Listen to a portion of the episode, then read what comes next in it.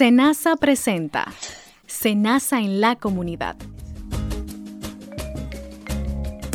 Bienvenidos una vez más a una nueva entrega de su programa Senasa en la comunidad, un programa del Seguro Nacional de Salud destinado a concientizar acerca del uso y beneficios que usted como afiliado al régimen subsidiado le corresponde saber.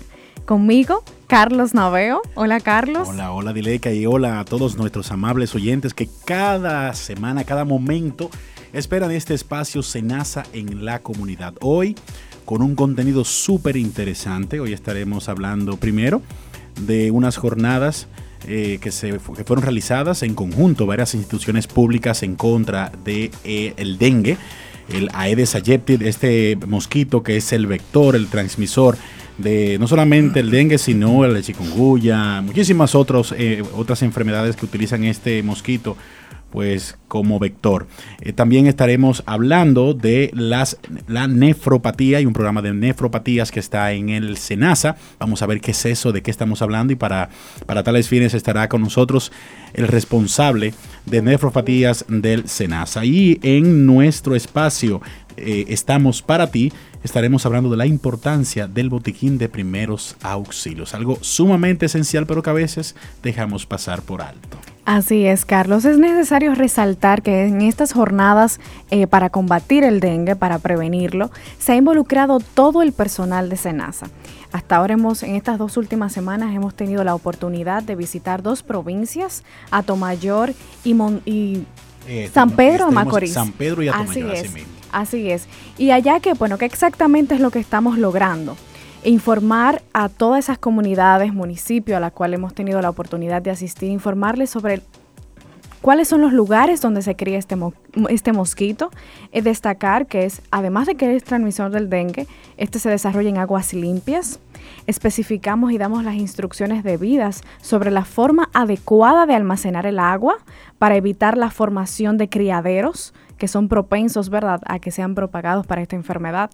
Por ejemplo, una de las iniciativas que nosotros resaltamos es la importancia de cambiar el agua de los floreros y bebederos de mascotas al menos cada tres días. Esta frecuencia es importante, el uso del cloro. Eh, también destacamos el vaciar el agua contenida en envases que a veces lo tenemos en los patios, que ahí, bueno, es eh, uno de los lugares o fuentes principales en donde estos se desarrollan. Y sobre todo, eh, nosotros eh, vaciar el agua contenida de los maceteros. ¿Qué es un macetero? Es son esos platos que contienen abajo donde cae el agua, precisamente en floreros, en las matas, que siempre tenemos eh, abandonadas en los patios y, y, son un foco principal para esto. Debemos eliminar todo tipo de recipientes ubicados en patios, callejones y techos que sean fuentes de criaderos del mosquito. Esto es muy importante. Así es, importantísimo esto y en el recorrido que estuvimos haciendo, campos recónditos de allá, a mí particularmente me tocó en Atomayor. Señor, increíble. En esa parte de Atomayor allá todavía habían casas que tienen eh, la parte, o sea, el agua es eh, en base a pozos que la tienen.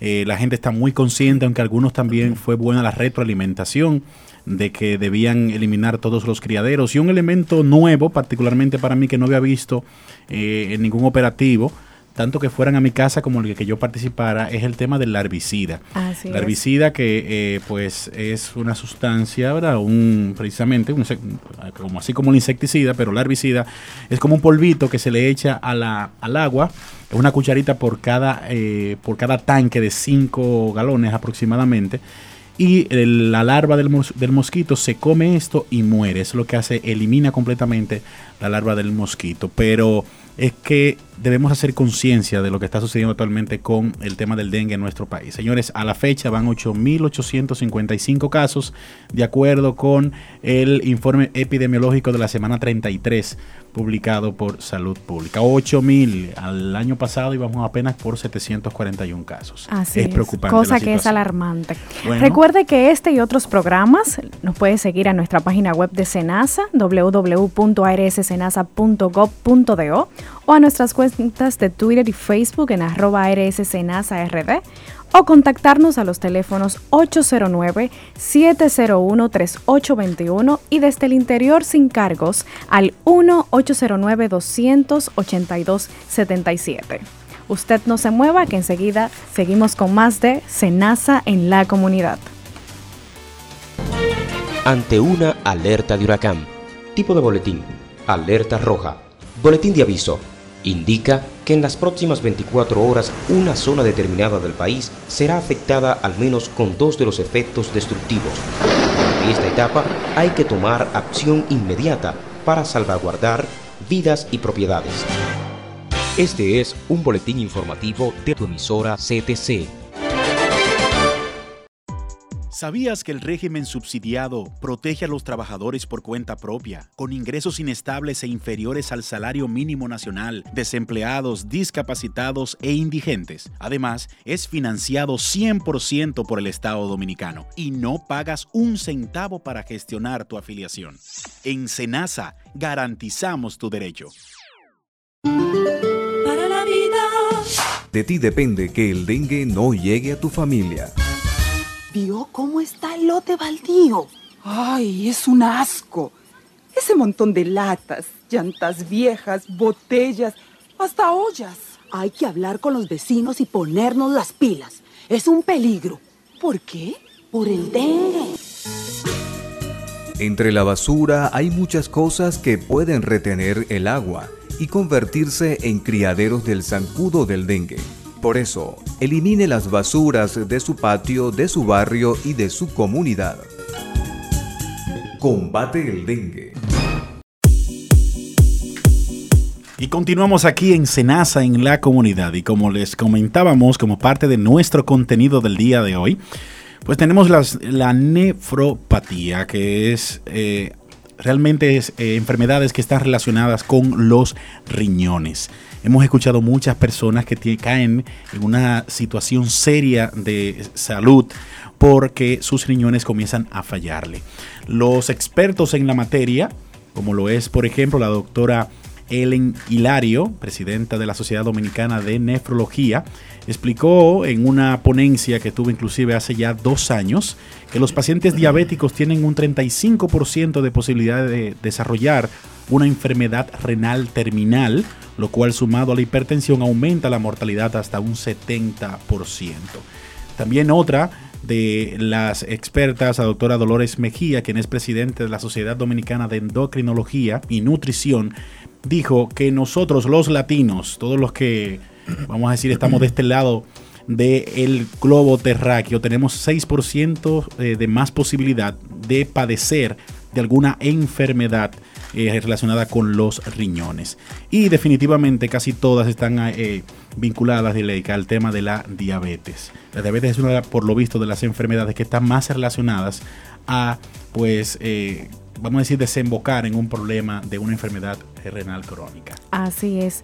Es importante destacar que la Organización Mundial de la Salud nos explica que la nefrología o enfermedad renal crónica afecta a cerca del 10% de la población mundial. Mencionaste un dato importante en Latinoamérica, pero es necesario destacar que el 10% de la población mundial es afectada con, con esta enfermedad. Se puede prevenir esta suele ser progresiva, silenciosa y no presentar síntomas hasta etapas avanzadas. Por eso es que es tan peligrosa. Y bueno, pues la diálisis y el trasplante de riñón tienen soluciones altamente invasivas y costosas. Entonces, por tal razón, eh, el Seguro Nacional de Salud SENASA, por la importancia de la prevención de salud y en la estructura de su departamento de, de la gerencia de salud, tenemos allá un departamento de promoción de la promoción de la salud y prevención de enfermedades, conocido como PIP, y por tanto SENASA crea esta unidad para dar seguimiento y control de esta enfermedad renal crónica, que es una de ellas, pero ahí la combatimos y tratamos de velar por nuestros afiliados a la hora de padecer esto. Y para hablarnos sobre este tema, Carlos, eh, de manera más amplia. Hoy tendremos eh, una visita bastante especial y con nosotros el doctor Williams Cuello, el cual es el responsable de nefropatías en Senasa. Así es, así es, y de verdad que es un honor tenerlo nuevamente, que ya estuvo anteriormente, estuvimos hablando ampliamente sobre otro tema, pero ahora venimos a hablar de, las nefropatías, así que bienvenido el doctor Williams Cuello acá a Senasa en la comunidad. hola, hola, hola, esa es mi intro, sí. mismo. Muchísimas gracias, Carlos Dileika, una vez más por la invitación. Así es. Doctor, estábamos, eh, hicimos esa pequeña introducción, esos datos. 6% de los latinos pueden padecer este tema de enfermedades renales crónicas, 10% de la población mundial. También sabemos que los riñones en el cuerpo se encargan de eliminar desechos y exceso de líquido, eh, precisamente son vitales. Háblenos un poquito primero de, vamos a decir, esas funciones de los riñones y por qué es tan eh, frecuente, vamos a decir, tan mortal las enfermedades que están vinculadas a estos importantes órganos del cuerpo. Así es, Carlos. Lo, eh, primero, bien, ustedes puntualizaron algo muy interesante y es eh, la importancia, ¿verdad?, del riñón y saber que esa es de vital y que lo, cuando hablamos de enfermedad renal o de nefropatía, estamos hablando que esa función del riñón está completamente afectada. Esa función de eliminar los desechos eh, del organismo, el exceso de líquido, de la sangre, su función es sacarlo. La función que utilizamos, el término médico es depletar, o sea, sacar el líquido. Pero cuando el riñón se ve afectado, por múltiples causas, entonces el cuerpo eh, se descompensa. Y usted dieron un dato muy interesante, que hay dos patologías que son las que más eh, son propensas a que ocurran esta causa del riñón, que es la diabetes y la hipertensión. ¿Y por qué? En ambas hay lo que se llama un daño a nivel del glomérulo, que es a nivel del riñón, y producen un daño a nivel vascular. Cuando el riñón se ve afectado, no tiene la capacidad suficiente de producir, entonces inciden estas patologías. ¿Qué pasa? Son patologías muy similares, la hipertensión y la diabetes, porque son eh, patologías crónicas con sintomatologías en sus inicios muy parecidas.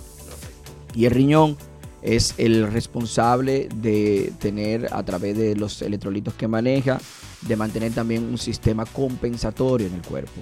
Entonces, cuando su función está afectada, el cuerpo se va a reflejar puede tener edema, puede tener presión alta y hay un sinnúmero de sintomatologías que podemos eh, ir describiendo eh, eh, a medida que vayamos conversando. Y ahí entonces entra lo que es esa nefropatía o ese desarrollo de esa, de esa enfermedad. Eh, en, ese, en ese momento, entonces es cuando se tiene que intervenir con algún tipo de, acciones para poder compensar la pérdida, la pérdida de lo que el riñón está haciendo normalmente. Un diabético que tiene que, o sea, ya tengo la diabetes como tal, estoy diagnosticado, me estoy tratando, ya tengo mi, mi esquema de medicamentos ¿Qué tiene que hacer un diabético para evitar caer en un problema de nefropatía? El diabético eh, tiene una gran desventaja. La primera es que hay una condición que se llama nefropatía diabética, que es producida justamente por, no tener. ¿Qué tiene que hacer un diabético? Control de peso, lo primero. Un control de peso, control metabólico. Cuando hablo control metabólico, mi gente, estamos hablando de regular su nivel de azúcar en la sangre. El diabético lo que está teniendo es que no tiene la capacidad adecuada eh, su cuerpo de poder transportar a nivel de la sangre ese azúcar y cuando se encuentra libre, entonces se refleja con los síntomas. Alimentarse adecuadamente, ingerir agua suficiente en el día, 6 a 8 vasos por día, hacer alguna actividad física, disminuir el consumo de la sal y el mismo del azúcar y si le gusta su cigarrito también abstenerse. Ese mismo diabético son comportamientos muy similares para la otra patología que incide más en la insuficiencia renal crónica, que es la hipertensión. Por eso te decía ahorita que son dos enfermedades muy similares, muy parecidas y que en sus inicios sus cuidados deben ser muy parecidos. Entonces esas dos poblaciones son a las que más foco de atención debemos de hacerle para poder tener una prevención en ellos. Perfecto. Y datos importantes tenemos un programa dentro de Senasa de las nefropatías hasta el momento. ¿Qué tiempo tiene el programa y cuáles son las estadísticas a, la fecha? Eh, el programa nace como unidad, como departamento de montaña en 2017. Y Dileika dijo ahorita algo interesante, esto a raíz de nosotros tener un grupo poblacional conocido más allá de lo que establece el catálogo de prestaciones, donde damos nuestras atenciones a nuestros afiliados eh, según lo que establece el mismo. Ahora, para poder tener una población y disminuir el dato que ustedes mencionaron de la OPS, que habla que aproximadamente el 10% de la población mundial padece de insuficiencia renal crónica, hay un dato que para nosotros como país sería interesante. Si nos llevamos como de ese dato la tendencia a 2020, es que unos 700 personas por millón de habitantes padecerán de insuficiencia renal crónica. Eh, nosotros por el subregistro que tenemos como país, hoy en día estamos manejando aproximadamente unos 400 personas por cada millón de habitantes. Lo que estaríamos hablando que como país hoy en día tendríamos aproximadamente unas 4.000 personas en insuficiencia renal, en, fase de una terapia de diálisis. Y SENASA, para poder contrarrestar eso en su cuota de responsabilidad social en temas de, garantía de salud a nuestra población, en el 2017 empezó a velar y a supervisar eh, su población afiliada. Al cierre de nuestro semestre de 2019, se en terapia de diálisis. Disponía de una población aproximadamente de unos 1.300 afiliados nuestros en diálisis.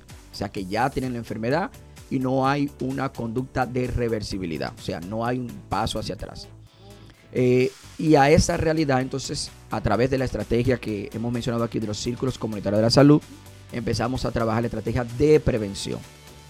¿Y qué hicimos? Bueno, identificamos a los hipertensos y a los diabéticos, que son la población que más incide en este daño, y a esa población a través de un seguimiento clínico en los centros de primer nivel de atención, se, hace una vigilancia de su condición. Se vigilan sus niveles tensionales, se vigilan sus niveles de azúcar, se vigilan los datos de, prevención para evitar el consumo de la sal, el tema del fumar.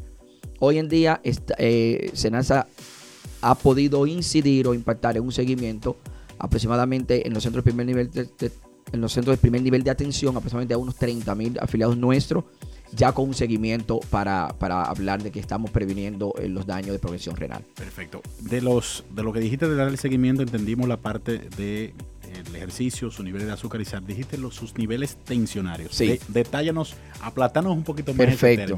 ¿Qué estamos hablando ahí? Es normal cuando una persona en un chequeo médico, aunque no sea hipertenso, parte del protocolo que debe hacer un eh, equipo médico es tomar la presión arterial, que es como la conocemos. Eso es tensión arterial, presión arterial.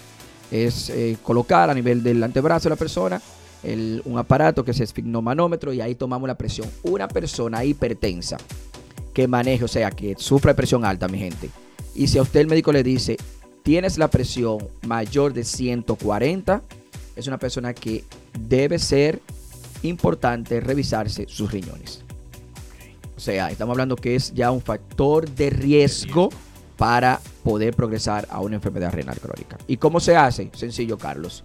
Hay unos análisis en sangre, hay un estudio que se llama, que se mide un, elemento que se llama creatinina, eso es, un, es una descomposición metabólica del cuerpo y eso tiene una medición.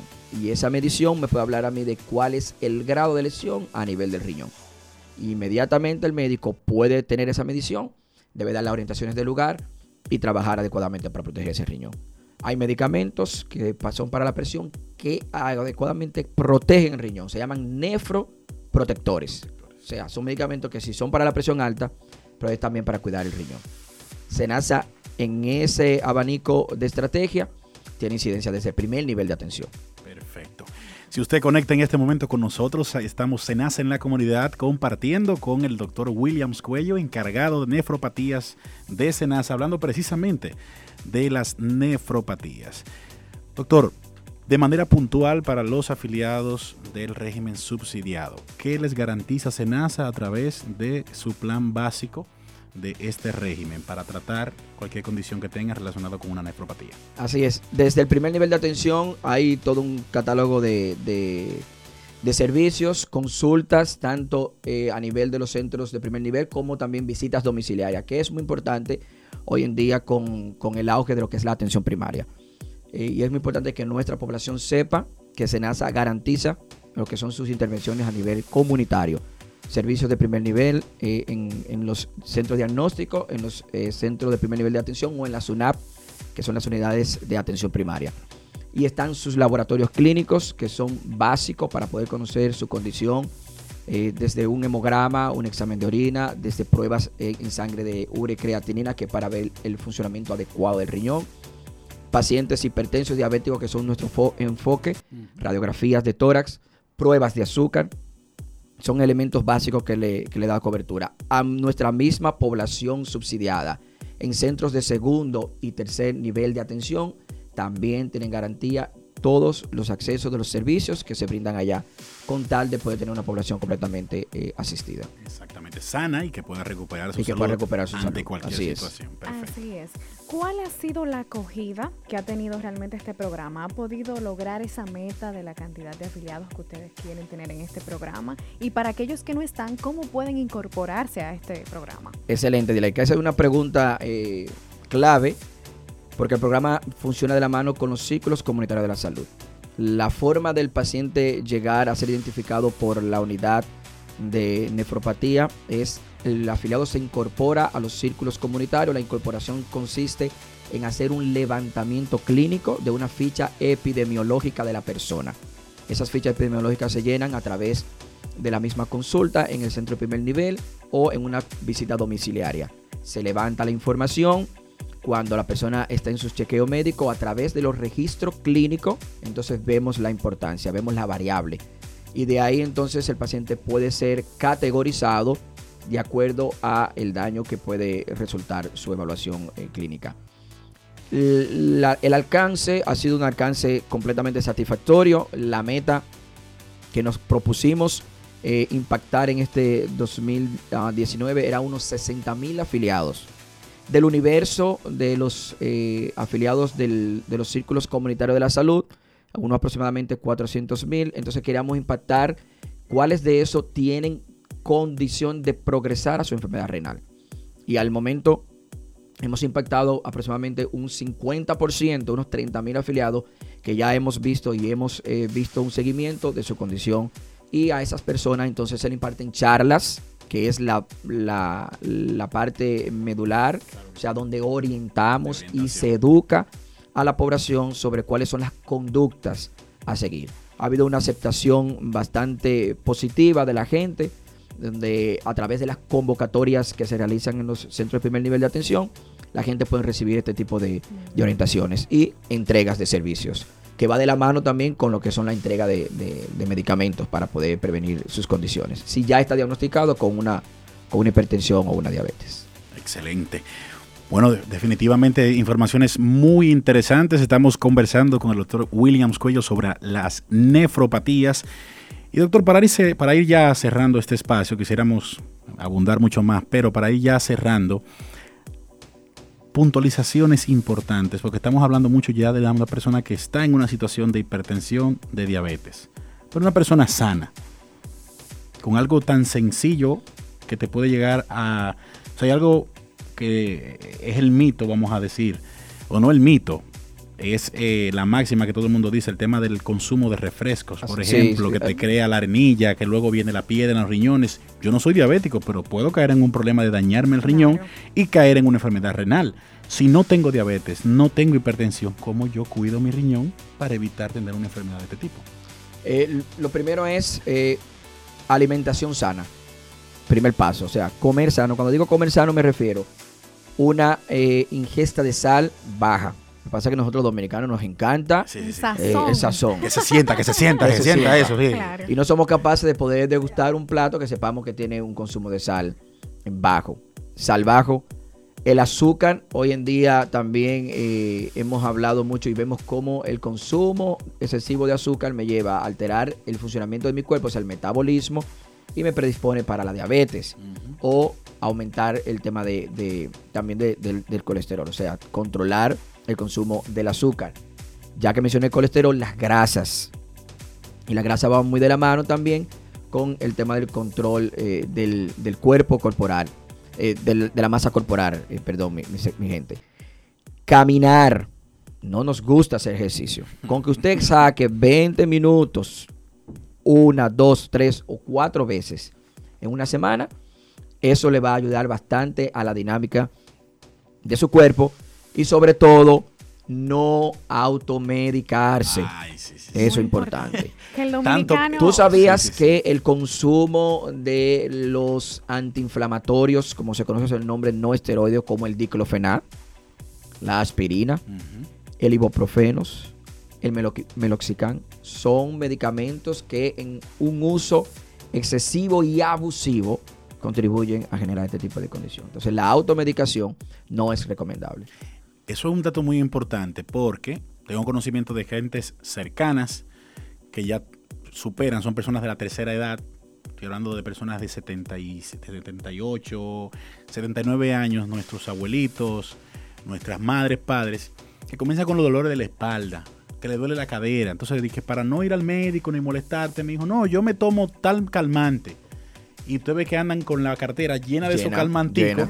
Y es porque, porque, porque, bebiéndose ese calmante y muy posiblemente va a tener una complicación de riñón y después no sabemos de dónde De riñón, de hígado, que es donde se metabolizan mucho también los medicamentos. Así es. Y por eso lo ideal es sacar, invertir un, día, acudir a una consulta médica y recibir las orientaciones del lugar. La automedicación no es lo más recomendable. De acuerdo. Bueno, pues resumiendo, ya saben mi gente, es importantísimo el tema de los ejercicios, comer saludable, ingerir mucho líquido, no automedicación y para todos aquellos afiliados del régimen subsidiado saben que tienen todas las que son la unidad de atención primaria, centro de primer nivel de atención. Si hay cualquier duda puede utilizar los números de contacto que siempre estamos pues repitiendo acá en nuestro programa y nuestras redes sociales. Agradeciendo, doctor Williams Cuello. La distinción a ustedes, Carlos, gracias. De verdad que sí. Muchísimas gracias, así que Vamos a otra pausa, usted no se mueva que enseguida estamos de vuelta con más. Vive sano, vive bien. El cuidado de los pies es fundamental para prevenir problemas que incluso pueden afectar a la movilidad. Es recomendable revisar los pies todos los días, no caminar descalzo, utilizar un calzado flexible y cómodo para prevenir enfermedades. Cuando sea necesario el recorte de las uñas, hacerlo con cuidado y vigilar no tener hongos. Es vital prestar atención al cuidado de los pies y no solo pensando en lo estético, sino también en la salud. Consejos para estar bien. Para ser afiliado al régimen subsidiado, debes cumplir con dos requisitos. Ser evaluado por el Sistema Único de Beneficiarios SIUBEN y no estar activo en ninguna nómina. Ante cualquier inquietud, puedes llamarnos al 809-701-3821 y desde el interior sin cargos al 1-809-200-8277. En Senasa, garantizamos tu derecho. ¿Sabía usted que a través de las TIC o tecnologías de la información y la comunicación podemos trabajar desde casa o desde un lugar con conectividad a Internet? Pues si trabajas bajo esta modalidad, eres un freelance o realizas el teletrabajo. Es de las ventajas que nos da las TIC, adquieres ingresos y te permite manejar tu tiempo de manera eficaz. Las TIC están transformando el mundo con el aumento de la innovación, globalización e inclusión de los mercados laborales. Centros tecnológicos comunitarios. Disminuyendo brechas, acercando mundos. Vicepresidencia de la República Dominicana. Bienvenidos a nuestra entrega de nuestra sección Estamos para ti. Y en el día de hoy estaremos hablándoles sobre la importancia del botiquín de primeros auxilios. Un botiquín de primeros auxilios puede ayudarte a responder eficazmente ante lesiones comunes y de emergencias. Se recomienda que las personas tengan un botiquín de primeros auxilios en la casa y en el automóvil. Los botiquines deben estar en un lugar fácil de alcanzar y fuera del alcance de los niños. Todos los integrantes de la familia deben conocer la ubicación en donde éste se encuentra. Los botiquines los puedes comprar en farmacias o armarlos tú mismo. Pero, ¿qué debe contener un botiquín de primeros auxilios? Curitas, vendas, gasa, medicamentos para fiebre, dolor, gripe, antialérgicos, termómetro, alcohol isopropílico, jabón, protector solar, loción para reducir o eliminar los efectos de las alergias, repelente de insectos, linterna y otros insumos que considere de importancia. Ya sabe, la importancia de un botiquín de primeros auxilios puede salvar tu vida y la de otro. Muchísimas gracias. Hasta aquí la sección Estamos para ti. Usted continúa en sintonía en su programa Senasa en la comunidad. Consejos para estar bien. Si sufres de dolores de cabeza constante o estrés mental, recuéstate en la cama cerca de una pared y eleva tus piernas contra ella. Mantén esta posición por 5 minutos y sentirás la diferencia. Vive sano, vive bien. Vicepresidencia de la República Dominicana. Exige tu garantía. Asegura tu inversión. ¿Qué es la garantía? Es el documento legal que te da derecho a recibir servicios técnicos adecuados, así como piezas o repuestos durante un periodo de tiempo además de ser informado de forma precisa si tu proveedor no tiene dichos repuestos. El documento debe tener la identificación del vendedor, el nombre del comprador, los datos del producto adquirido, las condiciones de instalación y reparación, las condiciones de garantía y plazo de duración y la cesión de la garantía dentro del periodo de vigencia. Además, si el artículo no cumple con el uso por el cual lo adquiriste o sea imposible su reparación, tienes derecho a sustituirlo por otro, recibir una rebaja del precio o recibir la devolución del valor pagado conforme a las normas tributarias vigentes. Recuerda, la garantía no exige pago extra. Debes recibir un documento escrito en idioma español, conservar los documentos que comprueban su legítima adquisición y siempre reclamar dentro del plazo establecido. Proconsumidor te respalda. Exige tu garantía. Vicepresidencia de la República Dominicana. En la comunidad, cerrando un tremendo programa en el día de hoy, agradecidos de verdad de su sintonía. Con interesantes temas, abrimos hablando de esta jornada que realizó no solamente Senasa, sino instituciones tales como Agricultura también, creo que estuvo aduanas, eh, ¿qué más? El Ministerio de Salud. El Ministerio de Salud Pública. Nos encontramos muchísimas eh, instituciones que se unieron en estos operativos. Tuvimos al doctor Williams Cuello hablando de lo que es la nefropatía y el programa que tiene SENASA para tratar las nefropatías.